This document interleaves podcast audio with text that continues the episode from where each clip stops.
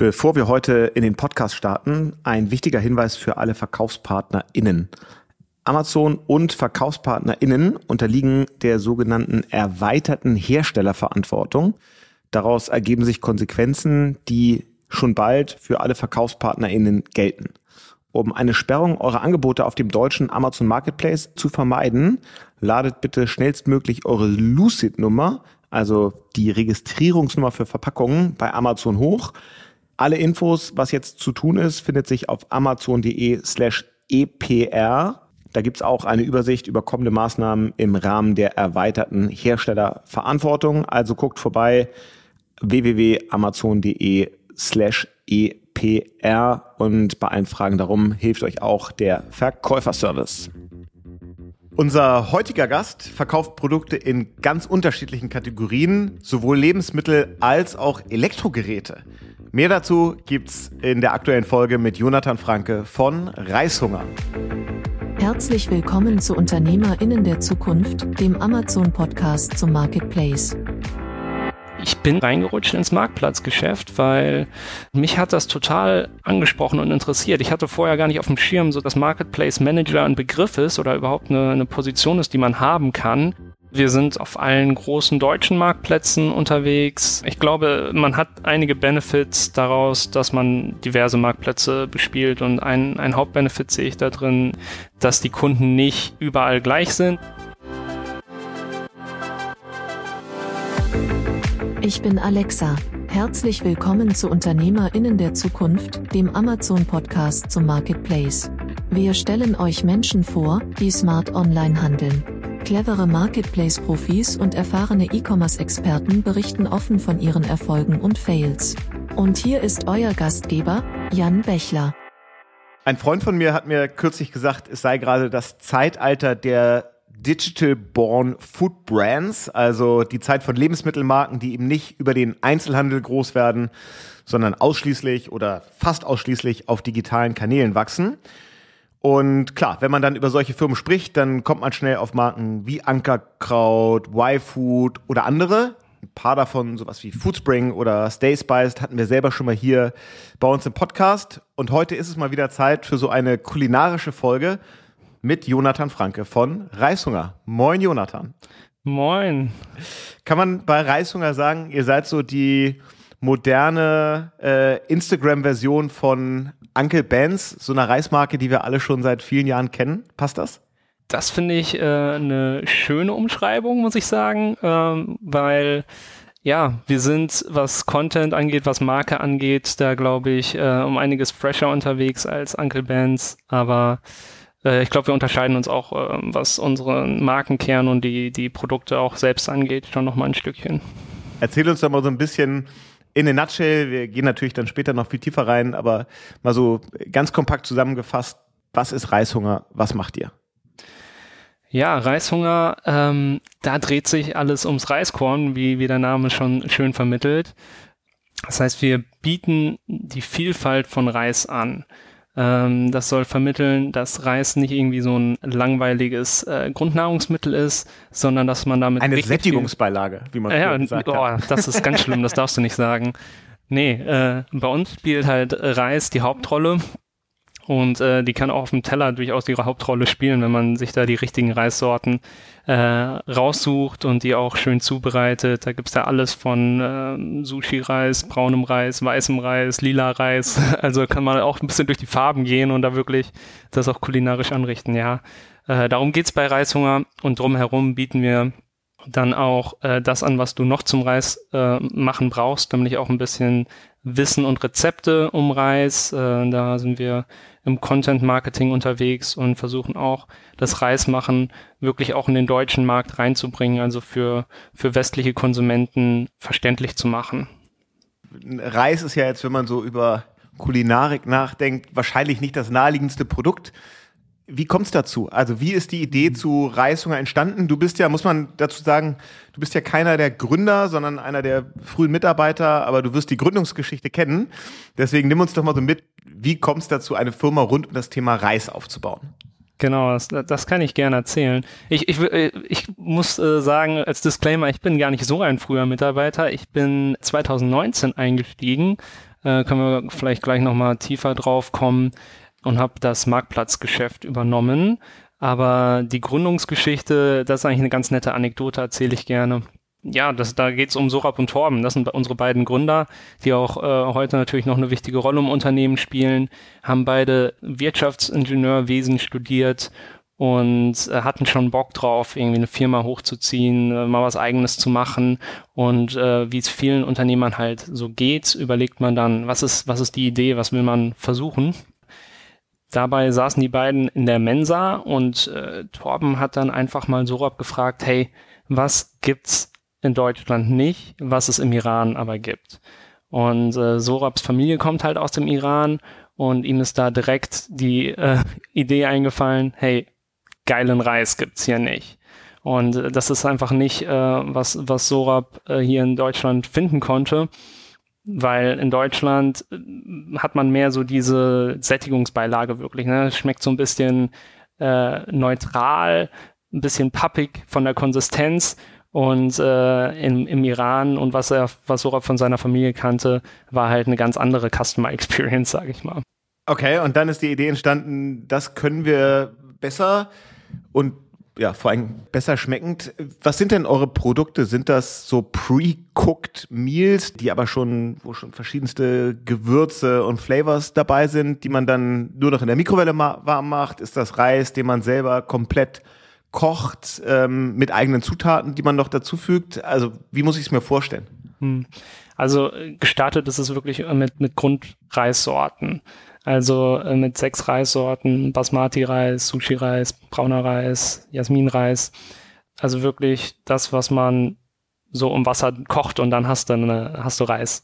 Ähm, aber mittlerweile wurde das stark erweitert im Bereich äh, Sushi selber machen und wir haben dann Themenwelten aufgemacht, ähm, rund um Länderküchen auch. Also wenn man Thai-Currys machen will, äh, wenn man indische Currys machen will, wenn man Sommer Rollen machen will. Da hat man dann Reispapier dabei. Also es hat sich, äh, wir haben ganz stark immer weiter, je älter die Firma wurde, neue Kategorien rund um Reis äh, aufgemacht ähm, und ist weiter entfernt von, von dem, ja, ganz tiefen Kern, dem, dem Reis selbst. Mhm. Und wir haben es ja eben schon, hast du es ganz kurz gesagt, ihr verkauft nicht nur Reis, sondern eben auch die Produkte, die ich drumherum brauche, wie zum Beispiel den Reiskocher was, was seid ihr von der DNA? Seid ihr eine Lebensmittelfirma oder eher eine Consumer Electronics Brand? Wir sind äh, von der DNA eine Lebensmittelfirma. Ähm, der Reiskocher spielt eine ganz wichtige Rolle für uns das gehört auch genauso mit dazu, ähm, zu dem, was wir halt anbieten wollen, ist halt nicht einfach nur den Reis zu verkaufen, sondern auch zu vermitteln, wie kann man den Reis gut machen. Also das wirklich, ja, das, was ähm, in Asien irgendwie ganz klar ist, da hat auch äh, fast jede Familie einen Reiskocher zu Hause. Das ist äh, einfach Standard. Das ist aber in Deutschland überhaupt nicht Standard. In Deutschland äh, merken wir auch, äh, die Leute suchen halt auch auf Google, wie koche ich Reis. Und das ist das ist ein Thema, ähm, wo man tatsächlich noch ein bisschen Wissen vermitteln kann und wo man halt auch die Hilfsgeräte zuliefern kann, wie ein Reiskocher, damit du auch die Qualität an Reis machen kannst, äh, die du vielleicht aus dem Restaurant kennst, aber nicht mehr, nicht von zu Hause und nicht aus der Unimensa. Ja, okay. Wo, wo kommt euer Reis her? Ich vermute mal aus Asien? Ja, also wir holen den Reis und suchen da wirklich entscheiden nach den besten Anbaugebieten, wo, wo finden wir die beste Qualität im Sourcing. Und äh, uns ist da schon auch wichtig zu gucken, ähm, ja, Jasminreis sollte aus Thailand kommen und ähm, Basmati-Reis ähm, vom Himal Himalaya-Gebirge. Und ähm, ja, deswegen, da gucken wir natürlich Sadri-Reis aus dem Iran, ähm, dass die auch authentisch sind und aus den besten Anbaugebieten kommen.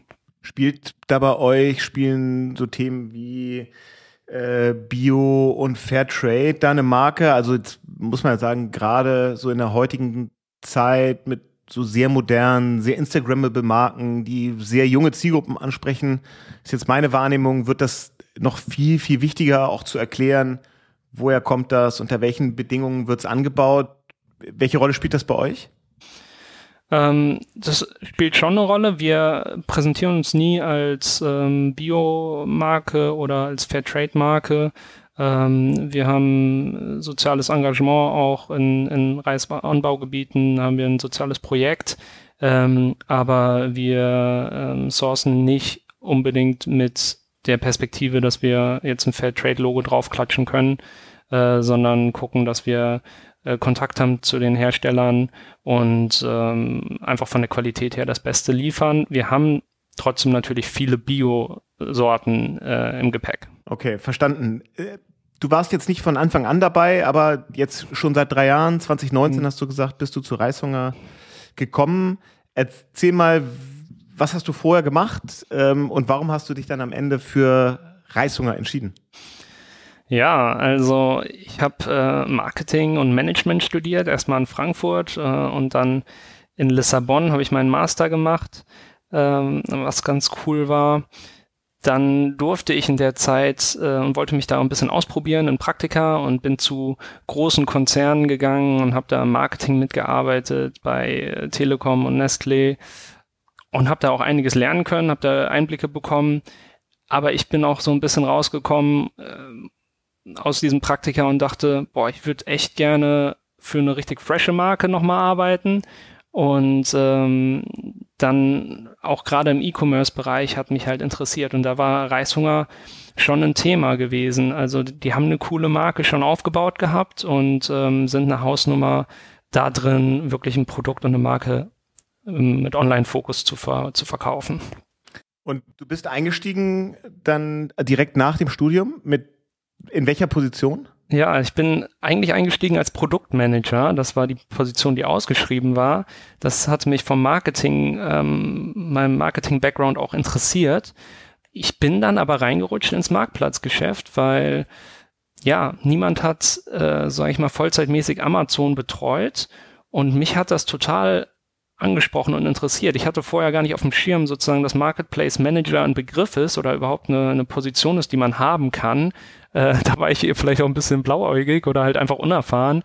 Ähm, aber das bin ich dann geworden, äh, Marketplace Manager, weil ja, man hatte im Startup halt die Möglichkeit, dann auch solche Rotationen nochmal durchzuführen und äh, die Möglichkeit wurde mir gegeben und dann war man auch, glaube ich, happy, dass jemand da Vollzeit mal reingeht und äh, nochmal ein bisschen pusht. So einen wahrscheinlich ja dann schon sehr relevanten Verkaufskanal wie Amazon zu verantworten, eigentlich ohne jede Erfahrung ist wahrscheinlich eine herausfordernde Situation. Ja. Wie hast du das denn gemacht? Also wie hast du dir, was waren so deine Wege, dir da möglichst schnell das Wissen reinzuziehen, das du brauchst, eben um auch dieser Verantwortung mhm. gerecht zu werden? das war tatsächlich persönlich herausfordernd für mich, das muss ich sagen. Es hat mir, es hat mir Spaß gemacht, hat mich sehr gereizt. Äh, man muss aber auch sagen, ja, 2019 war das jetzt kein ganz kleines Unternehmen und Amazon macht einen signifikanten Teil vom Umsatz aus. Von daher war die ähm, ja, Verantwortung schon stark spürbar. Ich muss sagen, das Fundament, auf dem ich aufbauen konnte, war schon gut. Also war schon einfach viel gelistet. Ähm, es wurden sich schon Gedanken gemacht, wie man solche Produkte listet. Das konnte ich übernehmen als Fundament. Aber es gab dann schon öfter auch mal so Momente, wo ich gemerkt habe, boah, über diese Frage hier bei Amazon, äh, wie jetzt dieses Detail vom FBA-Betrieb ablaufen sollte, habe ich mir noch gar keine Gedanken gemacht. Ich weiß jetzt auch gar nicht, wie das geht, aber eigentlich müsste ich das doch wissen. Ich bin ja jetzt Marketplace Manager und das ist jetzt einfach mal wirklich, ähm, ja, solche Momente hatte ich schon öfter. Und dann habe ich mich tatsächlich eingelesen, viel auch in den ähm, Hilfstexten, die Amazon selbst zur Verfügung stellt. Und man muss sagen, aus Erfahrung, auch aus meiner jetzigen dreijährigen Erfahrung, Amazon ist einfach komplex. Da gibt es auch immer wieder neue Programme und ähm, die Versandsysteme im Detail zu verstehen, das ist auch nicht ganz einfach. Und da habe ich mich über die Hilfstexte eingelesen und angefangen, Podcasts zu hören. Deswegen freue ich mich auch jetzt mal an einem dabei zu sein, tatsächlich, weil mir hat das persönlich geholfen ja. ähm, mal die Erfahrungen zu hören und auch Tipps zu hören, Learnings daraus mitzunehmen. Und ein dritter Punkt war sicherlich über LinkedIn auch ein Netzwerk aufzubauen mit anderen Händlern. Erstmal kannte ich ja auch niemanden, der auch Marketplace Manager ist. Äh, aber über LinkedIn äh, ist das dann irgendwie schnell eine Bubble, die, die zusammenfindet, wo alle Leute auch hilfsbereit sind. Ja, und wenn man sich jetzt so fragt, okay, äh, jetzt hat der Jonathan sich da in kurzer Zeit viel Wissen reingezogen. Sag mal so die zwei, drei Podcasts, die du da vielleicht empfehlen kannst oder welche Reports oder, oder so gute Nachschlagestellen, wo man, wo man kompakt das Wissen findet? Also das muss ich sagen, an Reports denke ich direkt tatsächlich an den OMR-Report, der ist, der ist tatsächlich sehr gut. Den äh, haben wir auch hab Week 3 geschrieben. Den hat Week 3 auch geschrieben, das stimmt. Äh, den habe ich leider erst äh, ein bisschen später zu äh, lesen bekommen, aber den empfehle ich immer allen neuen Mitarbeitern tatsächlich bei uns. Ähm, an Podcasts gibt's einen coolen von Brando Naut heißt der. Dann von Adference, die machen viel zu PPC, die haben einen sehr, sehr guten Podcast und auch generell sehr gute Lektüre zu Amazon Advertising, kann ich empfehlen. Absolut, ja, auch ähm, Top-Bit-Management-Tool, die Kollegen, ähm, ja, schöne Grüße, die wissen tatsächlich sehr gut, wovon sie reden. Also das würde ich, äh, würde ich unterstreichen. Dann hast du angefangen 2019 so als, als One-Man-Show fürs ganze Thema äh, Marktplätze. Ähm, wie hat sich so deine Rolle seitdem entwickelt? Wie, wie ist dein Team gewachsen? Also ich vermute mal, du hast mittlerweile ein Team. Ja, genau. Also als ich angefangen habe ähm, mit Marketplaces, hat noch eine andere Kollegin Halbzeit mitgeholfen. Die hat dann aber die Position gewechselt und dann haben wir angefangen, Leute einzustellen, weil wir gemerkt haben, da ist noch mehr Potenzial drin im Marktplatzbereich und es geht jetzt nach vorne. Und mittlerweile haben wir noch drei Leute eingestellt. Das heißt, wir sind jetzt äh, zu viert im Marktplatzteam. Das heißt, gar nicht mehr so klein und wir haben uns da ein bisschen aufgeteilt. Ähm, das heißt, die Leute haben verschiedene Schwerpunkte. Wir haben da eine Kollegin, die ist für Amazon Ads äh, hauptsächlich zuständig. Ähm, dann haben wir Content, Listing und Internationalisierung sind dann Schwerpunkte, auch Supply Chain, die wir dann im Team verteilen. Erzähl doch mal, auch wenn das vor deiner Zeit war, so bei der Gründung von Reishunger, was war so der, der erste Vertriebskanal? Ähm, mhm. War das tatsächlich Amazon? War das der Webshop? War es was ganz anderes? Nee, also die Idee war wirklich einen eigenen Webshop zu bauen, der, der sich um Reis dreht. Äh, tatsächlich wurde aber Amazon auch sehr früh mit aufgeschaltet. Also noch im Gründungsjahr äh, wurde die Reisasen gelistet und auch der erste Reis auf Amazon verkauft. Also ähm, ich habe auch letztens nochmal unseren Jasminreis angeschaut, der steht bei Amazon 2011 gelistet. Das ist schon ein älteres Produkt. Ihr seid ja im Seller Model. Ihr habt euch, wenn ich es richtig gesehen habe, vorher im Research, ihr habt euch gegen das Vendoren-Modell entschieden, wobei man ja davon ausgehen kann, so mit eurer, eurer Brand und Größe ähm, werdet ihr dafür sicherlich qualified. Äh, das wird ja, das passiert ja nicht äh, aus Versehen. Das ist ja sicherlich eine bewusste Entscheidung. Ja, warum, ja. warum ist das so? Wir wurden schon öfter mal angesprochen, ob wir Vendor werden wollten. Äh, wir hatten auch mal eine Phase, wo wir das ein bisschen mitgemacht haben und sind da wieder, haben uns daraus wieder zurückgezogen.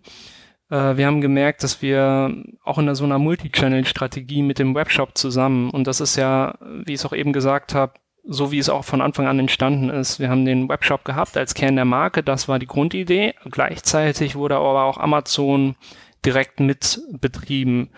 Und äh, die Entwicklung war, dass Amazon sehr schön mitgewachsen ist. Natürlich am Anfang auch ein großer Benefit war, weil dort nun mal die Leute suchen und ähm, Reis, so ein Reis-Webshop, den keiner kennt, der wird halt nicht direkt gefunden äh, im World Wide Web, sage ich mal.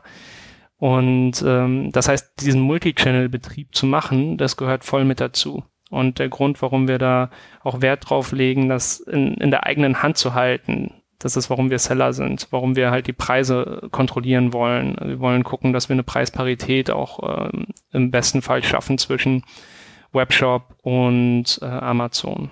Jetzt bei eurem Produkt würde ja auch Amazon Fresh sehr nahe liegen, so als das äh, Food- oder ja, Supermarkt-Lieferprodukt. Äh, Wie ist euer Blick da drauf? Ja, also Amazon Fresh ist ein Thema gewesen schon und wird wahrscheinlich auch weiter nochmal ein Thema äh, sein. Ähm, bisher war das nicht so im Fokus, auch gerade weil wir gerne die Produkte bei uns behalten wollen, die die Preishoheit bei uns behalten wollen, kein, kein Vendor-System irgendwie anfangen wollten, äh, sondern Amazon wirklich so viel Kontrolle behalten wollten wie möglich. Mhm. Hast du, du wirst dich damit ja viel beschäftigen, jetzt auch so durch die ganzen äh, Instant Food Delivery äh, Anbieter, die Gorillas und Flinks und wie sie alle heißen. Wie ist denn dein Blick so auf das Thema E-Food im Allgemeinen? Das ist jetzt bei euch mit unverderblichen oder nicht so schnell, nicht so schnell verderblichen Produkten sicherlich noch ein bisschen anders als mit kompletten frische Produkten, aber ihr werdet euch den Markt ja angucken. Was, was glaubst du, wie sich das so in den nächsten Jahren in, im deutschen Markt entwickeln wird? Ja, also ich glaube, was man da verstehen muss, ist, irgendwie Food funktioniert strukturell anders als andere Produktkategorien, die online verkauft werden. Und das liegt daran, zum Großteil, dass diese Einzelhändler, die Reves und äh, Aldis, die es gibt, ähm, eine ganz große Abdeckung haben in, in Städten, aber auch auf dem Land. Also man kann ja überall Nahrung kaufen. Und das heißt, äh, man spart sich nicht so viel dabei, das online zu kaufen. Traditionell wird Food online in Vorratsgrößen verkauft. Äh, das heißt, die Leute, die im Supermarkt einkaufen, kaufen gerne mal 500 Gramm Reis. Aber online verkaufen wir halt gerne mal drei Kilo oder neun Kilogramm Reis. Das ist halt, ähm, ja, für manche Leute fast unvorstellbar viel Reis ist. Aber das ist halt, was verkauft wird. Und diese, ja, Fast Delivery Unternehmen, die setzen sich ein bisschen dazwischen. Also die verbinden das, dass man halt kleinere Mengen auch kaufen kann, weil es schnell ankommt und ähm, ja, weil man sich dadurch wirklich auch mal einen Gang zum Supermarkt sparen kann. Aber ich denke, das dauert noch eine ganze Weile, bis die eine relevante Größe äh, erreichen werden. Also die werden stark gehypt, aber es gab schon viele Versuche, irgendwie diesen Food-Markt äh, im E-Commerce zu gewinnen. Und so richtig geschafft hat es noch keiner. Und ich glaube, in der Form, wie es in anderen Bereichen passiert, wird das auch nicht kommen. Okay, sind wir mal gespannt. Trotzdem ist Amazon für euch ja nicht der einzige äh, Marketplace, den ihr bespielt. Gerade dadurch, dass ihr eben auch Consumer Electronics äh, im, im Sortiment habt, ne, mit dem Reiskocher und Co. Äh, man findet euch ja auch auf anderen Marktplätzen. Erzähl mal so ein bisschen, wie ihr da aufgestellt seid. Wie viele, neben dem Webshop, wie viele andere Marktplätze bespielst du mit deinem Team?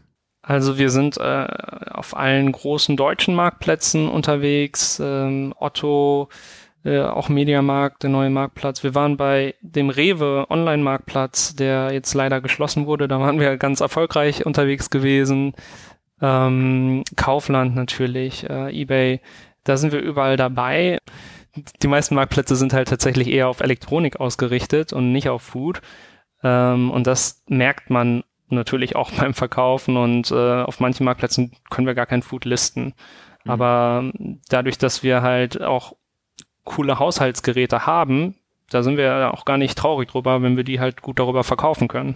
Ja, wie ist denn so deine, deine Einschätzung, wenn man jetzt ein kleineres Unternehmen gründet, als das, wo Reishunger heute steht, ist ja immer so ein bisschen die Frage, ähm, lohnt es sich, die zusätzliche Komplexität in Kauf zu nehmen, die automatisch kommt, wenn ich auf weitere Marktplätze neben Amazon gehe, also rechtfertigt der zusätzliche Umsatz diese ähm, On-Top-Komplexität, die ich mir damit automatisch einhandle. Wie ist da so deine Erfahrung? Ab wann macht es Sinn und wie lange ist es auch sinnvoll zu sagen, konzentriere dich irgendwie auf, auf den relevantesten Kanal, weil da steckt schon genug Musik drin? Ja, das stimmt. Also das ist eine wichtige Frage. Äh, wir haben auch schon uns aus manchen Marktplätzen mal zurückgezogen es macht auf jeden Fall Sinn, glaube ich, jährlich gucke ich drauf, welche Marktplätze wollen wir angehen, welche wollen wir vielleicht nicht mehr machen. Hm, ich glaube, man hat einige Benefits daraus, dass man diverse Marktplätze bespielt und ein, ein Hauptbenefit sehe ich da drin natürlich, dass die Kunden nicht überall gleich sind. Das heißt, äh, es gibt Kunden, die gehen nun mal einfach auf Kaufland, die gehen auf Otto und das sind äh, auch große legitime Marktplätze. Aber der andere Benefit ist, dass man über diese Multi-Channel-Strategie auch eine spannendere Angebotsstrategie fahren kann. Also man kann ja mal ein groß ausgespieltes Angebot bei Otto machen oder ein groß ausgespieltes Angebot bei Kaufland, wo vielleicht auch mal ein Handzettel gedruckt wird. Und da hast du andere Möglichkeiten, Kundengruppen zu erreichen als bei Amazon. Und das ist so, ja, wo man wirklich Traffic abgreifen kann. Wie verteilt sich denn so euer, euer Traffic oder euer Umsatz Webshop versus Marktplätze und wenn man dann tiefer in die Marktplätze reinguckt, Amazon versus der Rest, den es da gibt? Ähm, Webshop ist für uns der, die größte Einnahmequelle. bleibt es auch, äh, wird immer weiterentwickelt. Der profitiert einfach auch von dem ganzen Produktportfolio außerhalb, sag ich mal, der physischen Produkte, was wir anbieten, also Rezepte und Wissen über, wie macht man Sushi. Und da hat man natürlich eine, eine ganz äh, andere Customer Experience nochmal als auf anderen Marktplätzen. Aber Amazon ist dann der zweite Platz, ein sehr guter zweiter Platz, sag ich mal. Äh, und dann, ja, die anderen Marktplätze sind ein bisschen kleiner gestückelt natürlich. Was wir sonst noch haben, ist ähm, Einzelhandel äh, und Retail. Das versuchen wir auszubauen.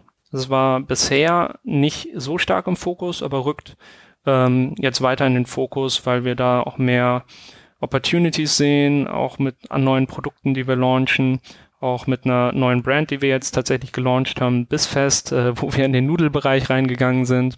Okay, ja. Ähm, also das ist auch noch ein Thema, ja. Okay.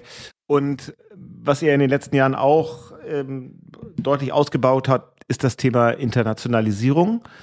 Da die erste Frage, die ich mir sofort gestellt habe, mit so einer total deutschen Marke wie Reishunger, mhm. trägt die eigentlich auch im Ausland oder seid ihr da mit anderen Marken unterwegs? Ja, das sind, das sind total interessante Effekte, die wir da sehen und das sind auch voll die Gedanken, die wir uns natürlich auch gemacht haben. Äh, ich glaube, eine Idee für einen Markennamen, der im Ausland funktionieren könnte, den wir mal hatten, war Ricery.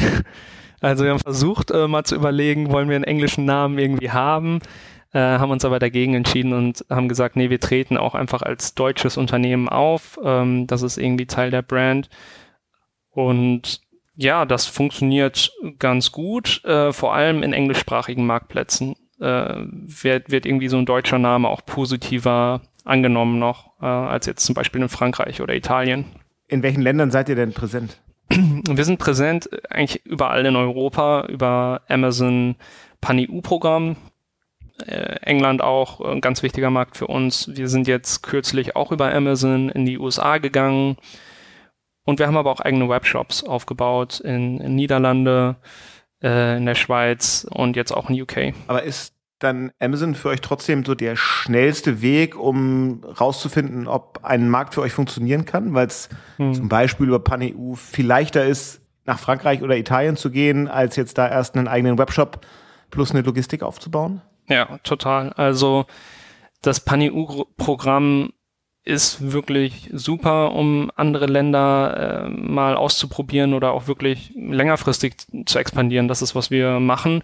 Und das ist sogar so gut oder so hilfreich, ähm, dass unser UK-Webshop auch auf dem PanEU-Programm sozusagen basiert, äh, weil wir da Multi-Channel Fulfillment benutzen von Amazon. Das ist ein System, bei dem wir externe Bestellungen äh, im Amazon Fulfillment Center anlegen können und so dadurch quasi unsere UK-Kunden beliefern aus dem eigenen Webshop. Das heißt, ähm, diese Logistik, die Amazon da aufgebaut hat, die ist schwer ja, von jemand anderem mal nachzumachen, sage ich mal. Okay. Lass uns mal ein bisschen auf die Marketingseite gucken. Wir haben ja eben schon so das Thema Brand kurz äh, angesprochen. Also du hast schon gesagt, der Webshop lebt auch sehr stark von Content-Marketing, das ihr rund um das Thema Reis macht, weil die Leute jetzt vielleicht nicht direkt nach Reishunger suchen, sondern ja eigentlich eher Fragen rund um das Thema Reis haben und damit mit der Marke in Berührung kommen. Ihr werdet das ja auf Amazon auch sehen, wie die Leute auf eure Produkte kommen. Ist das dann eher Brand Search oder ist das, die Leute suchen halt nach Reis oder Reiskocher? Hm. Ja, also im, im deutschen Markt ist Brand Search tatsächlich ziemlich relevant mittlerweile. Also gerade auch, ähm, ich glaube, Reishunger, Reiskocher ist eins unserer besten Keywords überhaupt. Also da gerade im Reiskocherbereich haben wir uns einen großen Namen gemacht auf Amazon. Da sind wir auch mit ja mit unserem Produktsortiment an Haushaltsgeräten, was von einem Basis-Reiskocher über einen kleinen digitalen und einen großen digitalen Reiskocher reicht, ähm, halt auf der ersten Seite immer unter den Top-Listings vertreten und danach wird gesucht. Ja, von daher ist, ist, die, ist die Markenbekanntheit schon ein Träger und das merken wir halt auch in anderen Ländern, wo das dann nicht so ist. Ne? Also wo wir in Frankreich oder Italien äh, tatsächlich übers Produkt äh, kommen und diesen, diesen Markenhinterbau nicht haben. Ähm, gleichzeitig über die Jahre baut sich auch das auf und in, äh, in unserem UK-Webshop sehen wir, dass ganz viele Leute tatsächlich Reishunger googeln und dann auf unseren Webshop kommen. Wahrscheinlich, weil sie uns mal an Amazon gesehen haben und dann gucken wollen, was ist das für eine Marke und dann sehen sie, ah, da gibt es auch einen Webshop dazu.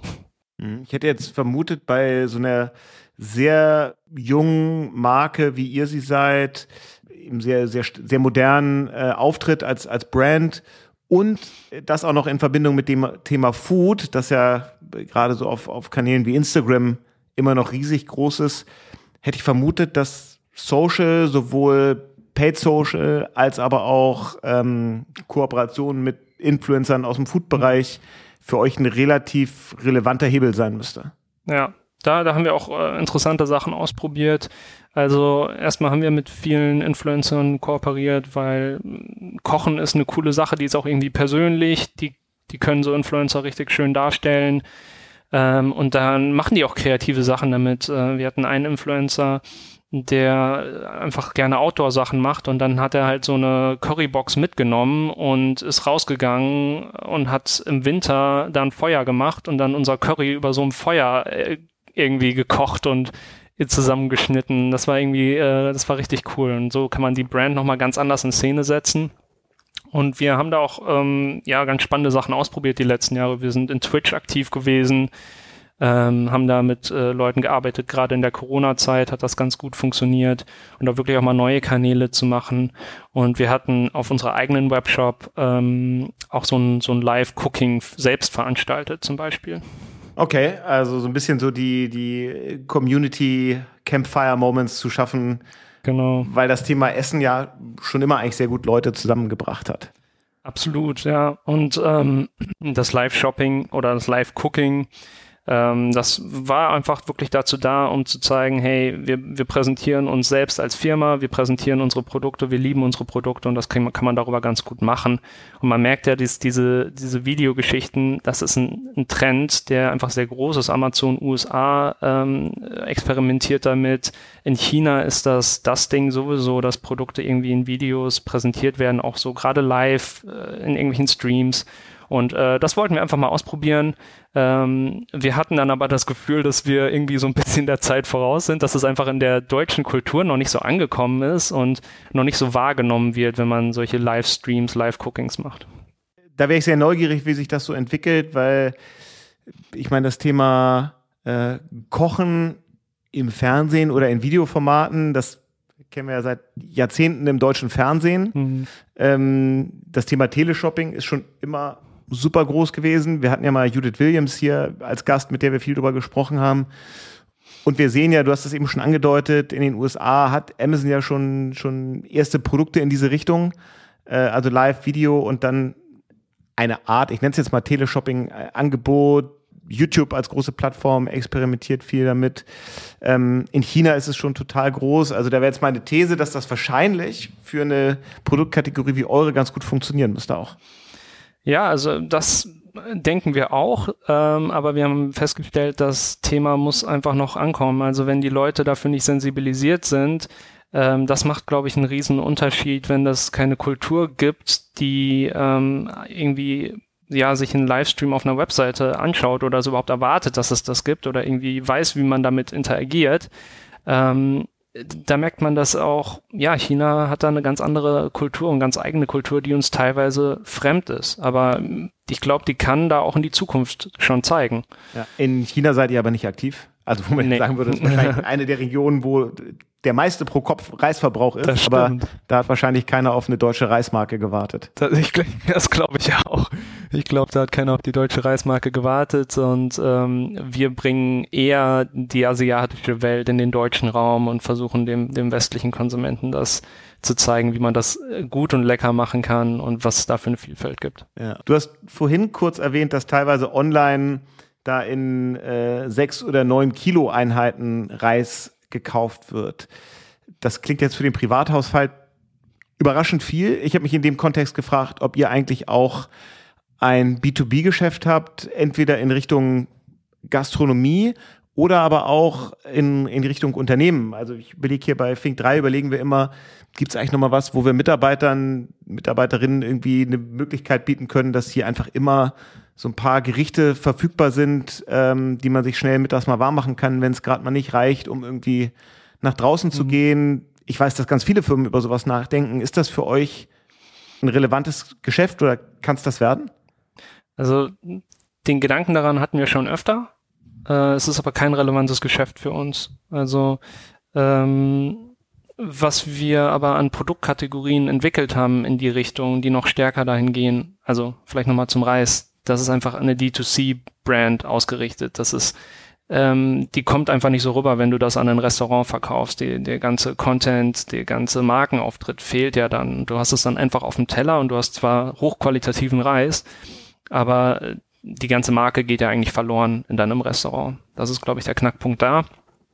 Und ähm, für Büros haben wir schon interessante Sachen. Wir essen da auch selbst gerne. Unsere Produkte stehen ja bei uns erstmal zur Verfügung.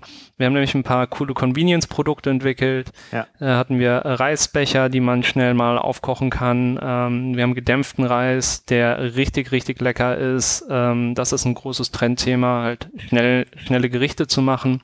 Und wir haben einen gedämpften Reis entwickelt von sehr hoher Qualität, der extrem locker und luftig ist. Wie groß ist Reishunger heute, wenn man mal so KPIs nimmt, Anzahl mhm. Mitarbeiter oder, oder Umsatz, was auch immer man so für relevant hält? Ähm, letztes Jahr haben wir 25 Millionen Euro Umsatz gemacht und äh, wir haben um die 100 Mitarbeiter, wenn man unser Lager mit dazu rechnet, die Festangestellten. Ihr wart ja auch mal ein äh, Kandidat in der Hülle der Löwen.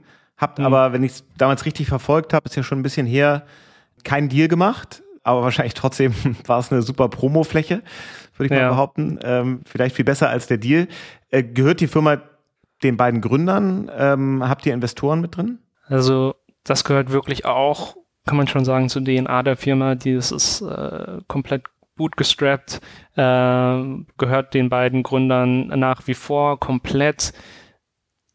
2016 war dieser Auftritt in der Hülle der Löwen, der auch echt cool war und den irgendwie 3,5 Millionen Leute im Fernsehen mitverfolgt haben. Das war schon krass und das war halt so eine Brand Exposure, die man sonst kaum kriegen kann, gerade als so junges Unternehmen. Und dann äh, gab es da irgendwie 50.000 Besucher auf der Website. Das war ein heftiger Meilenstein. Aber da muss man halt gucken, auch wenn man so eine so einen krassen Push hat, es gibt dann auch irgendwie ein Leben nach der Höhle der Löwen und äh, du hast dann nicht jeden Tag diese 50.000 Leute, sondern verkaufst dann in dem Jahr halt heftig und dann musst du halt gucken, dass du organisch nachziehst, dass du das halt äh, mit langfristigen SEO auch weiter ausbaust, was du da an, an einem kleinen Benefit mal bekommen hast. Ja, und wahrscheinlich ist sowas wie Höhle der Löwen ein super Kanal so für Neukundengewinnung. Aber die, die Magie und am Ende ja auch der, der Deckungsbeitrag steckt dann ja in den Wiederholungstätern, mhm. die eben regelmäßig nachkaufen. Ist jetzt relativ einfach zu sagen, das wird sehr stark sich unterscheiden zwischen euren Consumer Electronic Produkten wie dem Reiskocher und dem Reis selber, welche Rolle CRM da spielt. Aber ist das so, dass, ähm, dass ihr das so in den Kohorten sehen könnt, dass die, die einmal anfangen, den Reis äh, oder die Convenience-Produkte bei euch zu kaufen, dass die wirklich lange Kunden bleiben und immer wieder kaufen? Ja, also es gibt ja, glaube ich, zwei wichtige Faktoren hier. Einmal ähm, ja die Loyalität, die, die Wiederkäufer, aber zum anderen auch der initiale Warenkorb. Und es ist halt wichtig, den initialen Warenkorb groß genug zu haben, dass sich das direkt beim Neukunden auch schon irgendwie auszahlt. Äh, wenn du da die Fixkosten und Versandkosten und so reinrechnest, äh, lohnt sich das halt natürlich mehr, wenn die Leute äh, statt 20 Euro 60 Euro äh, ausgeben. Und da helfen natürlich dann initial auch die Consumer Electronics Produkte, ähm, die wir halt im Bereich irgendwie 40 bis äh, 140 Euro verkaufen. Hm aber klar, das kaufst du nicht unbedingt für dich einen zweiten Reiskocher.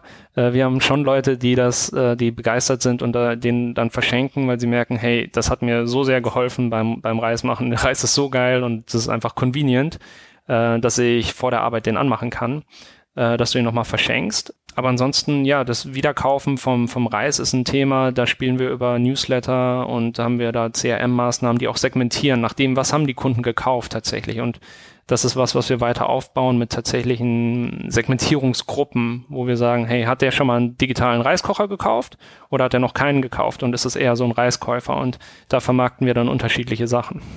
Ja, seht ihr das, dass die, sind die Warenkörbe im Webshop signifikant höher als das, was ihr auf Amazon macht? Einfach, weil gerade so dieses Thema Versandkosten natürlich ein anderes ist, wenn ich irgendwie Amazon Prime Kunde bin und da jetzt gar nicht auf irgendwelche Mindestbestellwerte kommen muss?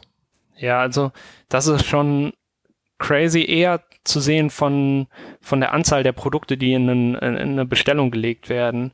Also im, im Webshop kaufen die Leute schon so sechs bis acht Produkte. Und auf Amazon haben wir ja unter 1,5 also deutlich unter 1,5. Also man kann sagen, im Prinzip kaufen die Leute ein Produkt bei Amazon äh, in einer Bestellung. Äh, und das ist halt ein großer Unterschied. Jetzt versucht ihr seit einiger Zeit, du hast es vorhin schon mal kurz äh, erwähnt, äh, so ein bisschen Cross-Selling zu machen, indem ihr nochmal eine neue Marke aufbaut mit Bissfest. Das ist dasselbe Playbook einmal auf die Kategorie Pasta dann übertragen und alles das, was bei Reishunger gut funktioniert hat, versucht ihr da nochmal abzubilden? Ja, das kann man so als Grundidee mal sagen, äh, weil wir haben uns das nächste Grundnahrungsmittel ausgesucht und das ist tatsächlich eins, was ja in Westeuropa sehr beliebt ist, äh, Pasta. Aber ja, wir hatten dieselbe Grundidee. Ähm, wir wollen Pasta von der Qualität her aufs nächste Level heben. Wir wollen wirklich äh, Premium-Pasta äh, verkaufen. Das heißt, äh, auch über Marken wie Barilla uns äh, positionieren.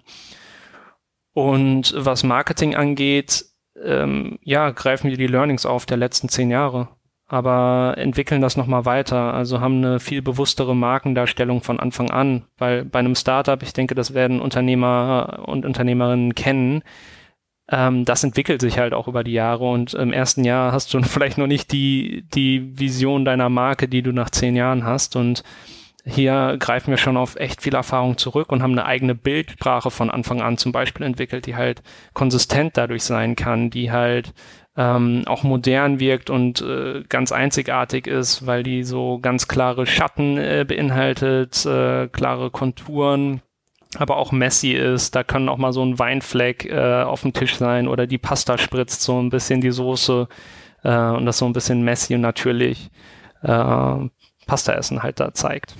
Ja, okay. Also ist das für euch so jetzt der Hauptwachstumskanal, dann nochmal in ein neues Vertical zu gehen? Oder hast du das Gefühl, der Reis, der wird nochmal viel internationaler oder ihr schafft da nochmal eine tiefere Marktdurchdringung? Also, oder kommt irgendwann das nächste Grundnahrungsmittel, die, weiß nicht, die Kartoffel? Äh, wo sind für euch so die Wachstumspfade? Äh, die Kartoffel ist ausgeschlossen erstmal. Ähm, Wobei wir Pommes verkaufen, wäre auch witzig. ähm, ja, also Bissfest ist für uns ein ganz großes Thema natürlich. Also wir glauben daran, äh, wir haben da Mega-Produkte, wenn man mal äh, so hochqualitative äh, Pasta aus so einer Bronzepresse ist, die auch von der Kontur anders sind, die Soße viel besser aufnehmen und ähm, ja wirklich bis fest rauskommen. Äh, das ist schon eine Experience und daran glauben wir. Wir sehen auch, dass hm, andere Marken in diese Richtung versuchen zu gehen, dass diesen Premium-Bereich nochmal mehr auszuloten und da sind wir vorne mit dabei. Und Internationalisierung ist natürlich das andere Thema. Da sind wir in der Vergangenheit groß gewachsen. Tatsächlich ist es ein Punkt, wo wir strategisch sagen, hey, hier, hier treten wir einen Schritt zurück, sage ich mal, von der Perspektive und hatten jetzt ein paar Jahre, wo wir wirklich in die Expansion gegangen sind und wir gucken, ob, ob wir hier nochmal konsolidieren müssen und ähm, schauen, wo stehen wir margentechnisch in den verschiedenen Ländern. Weil beim Expandieren guckst du natürlich erstmal drauf, dass du in die Märkte reinkommst und investierst. Und äh, jetzt sind wir am gucken, dass wir hier und da wieder konsolidieren, uns strategisch richtig und fest aufstellen.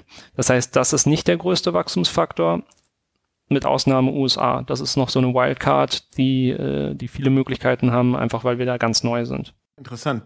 Ich hätte mal die Erfahrung gemacht, dass eigentlich Deutschland ein Markt ist, wo unterdurchschnittlich äh, hohe Preisbereitschaft und unterdurchschnittlich hohe äh, Ausgaben getätigt werden für Lebensmittel und dass das in Ländern wie Italien oder, oder Frankreich viel, viel höher ist.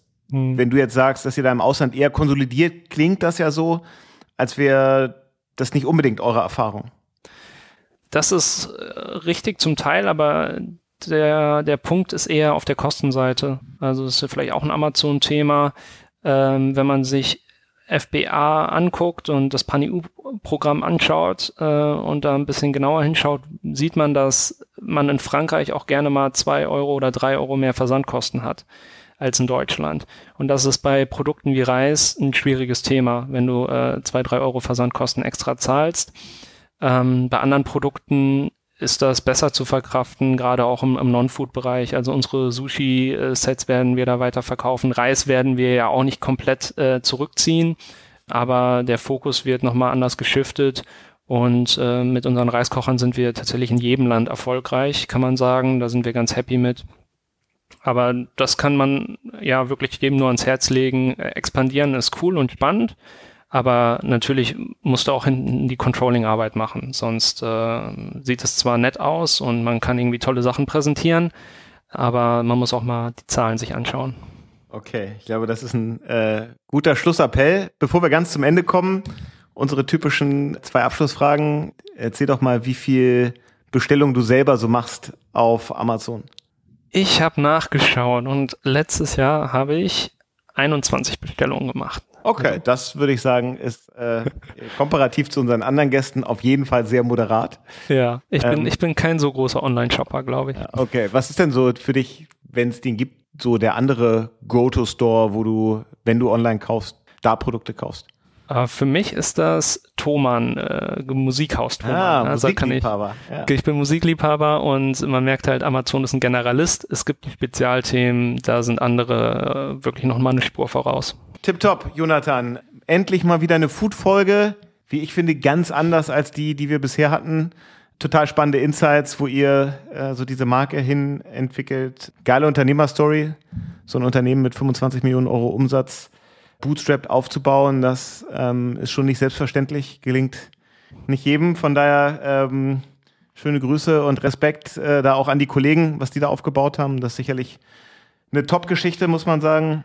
Und wir werden auf jeden Fall weiter verfolgen, was ihr so treibt. Freut mich drauf.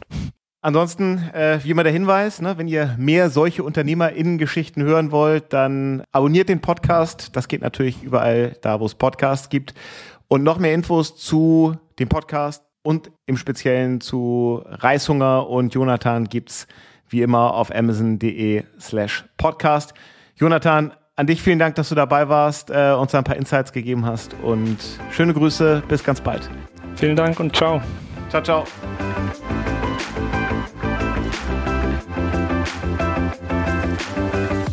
Das war Unternehmerinnen der Zukunft, der Amazon Podcast zum Marketplace. Weitere Informationen zum Podcast und unseren Gästen findet ihr auf www.amazon.de/podcast. Bis zum nächsten Mal.